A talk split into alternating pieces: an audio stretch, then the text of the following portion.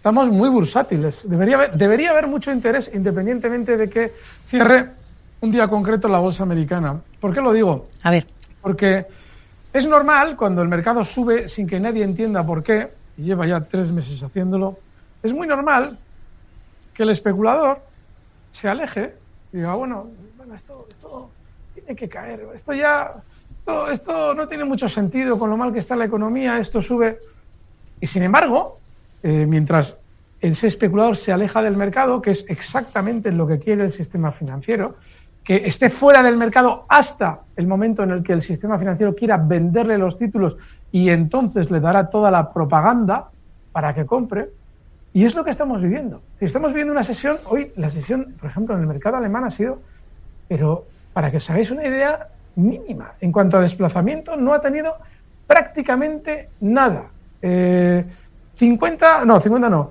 Hoy se ha movido en un rango de 50 puntos prácticamente toda la sesión. Desde el principio hasta el final estaríamos hablando de unos 70 puntos entre mínimos y máximos. Nada de desplazamiento. Hmm. ¿A qué obedece este movimiento? Obedece a que los índices mundiales se están dirigiendo poco a poco al alza sin dar la oportunidad de comprar, pero no porque no puedan comprar, sino porque como no hacen ruido, hasta llegar a un punto, por ejemplo, en el caso del DAX Cetra, la zona 15.300, esa zona va a ser terrible. Podemos ir por cada uno de los índices, pero si os fijáis, la semana pasada, cuando explicaba que mi planteamiento de hacía dos semanas antes no era el correcto, el de las caídas, explicaba que también que todavía se podía aprovechar el mercado fácilmente un 5 o un 6%. Bueno, pues el Santander, los grandes bancos españoles, que son el sector del que hablábamos, han realizado ese 6% sin ningún problema. Y no hay nada ahora mismo, puede ser que igual en mm, próximos días iniciemos algún tipo de recorte, pero no hay nada que nos deba hacer pensar en caídas, ahora de manera inmediata. Solamente lo habrá cuando, habiendo llegado los índices a zonas de resistencia, esos 15.300 del DAX, en el caso del mercado español, tendríamos que ir, nuestro IBEX probablemente debería llegar, a ver si me encuentro, aquí está, debería llegar, pues fíjate, está en 8.870.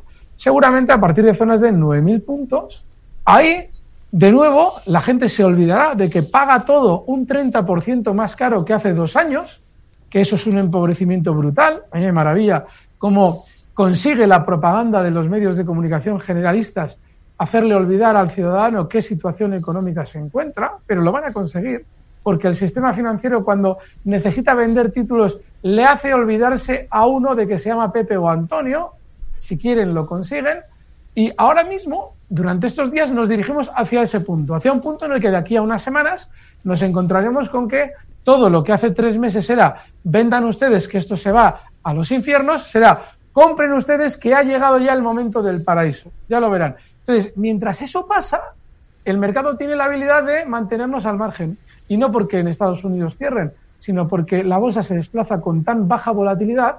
Yo los viernes con Laura Blanco suelo explicar periódicamente todo ese fenómeno de la volatilidad. Cuando las subidas se eh, van a continuar, el mercado las realiza muy lentamente. ¿Por qué? Porque le interesa que no se incorpore nadie. Ya se incorporarán cuando, una vez que hayamos terminado de subir y queramos caer, los movimientos al alza se producirán con mucha velocidad. Para que ustedes en el cierre de sesión le escuchen a la señorita Rocío Arbiza decir el, índice que más sube de Europa, eh, Goldman Sachs nos dice que hay que comprar todo, vendan su casa y compren bolsa. Todas esas cosas que hace tres meses parecían impensables. De manera que, bueno, estamos en ese compás de espera en el que nos dirigimos hacia zonas de resistencia con esa tranquilidad propia de que ustedes no compren todavía. Hmm. Bueno, hemos visto cómo eh, ha sido una jornada muy plana también para el selectivo, para el IBEX 35. Vamos a ir, si le parece ya, si le parece, porque no tenemos esa, ese negocio en Estados Unidos. No, no sé si quiere decir algo de los, de los índices americanos ya, o nos lo saltamos porque hoy no están operativos. Exactamente igual. Y de hecho, si alguien lo observa, en su día explicábamos que a la hora de recortar, si tenía que haber un recorte, el Dow Jones tenía que recortar más que los demás. Si no lo tiene que hacer, las subidas van a seguir siendo mayores en el Dow Jones. Sigue exactamente igual el SP500 a más distancia de sus máximos mm. de los últimos tres meses y el Nasdaq hay zona de mínimos todavía, lo mismo que hemos venido comentando durante tres meses. Venga,